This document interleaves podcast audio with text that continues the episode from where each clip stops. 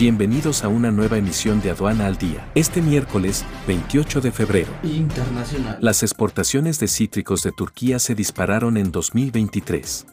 Rusia prohíbe la exportación de gasolina durante seis meses a partir del 1 de marzo. Nacional. México a favor del fortalecimiento de la industria del acero en América del Norte.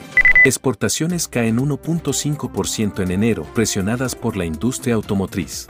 Abren cupo para exportar 6.753 toneladas de azúcar. Este es un servicio noticioso de la revista Estrategia Aduanera. EA Radio, la radio aduanera.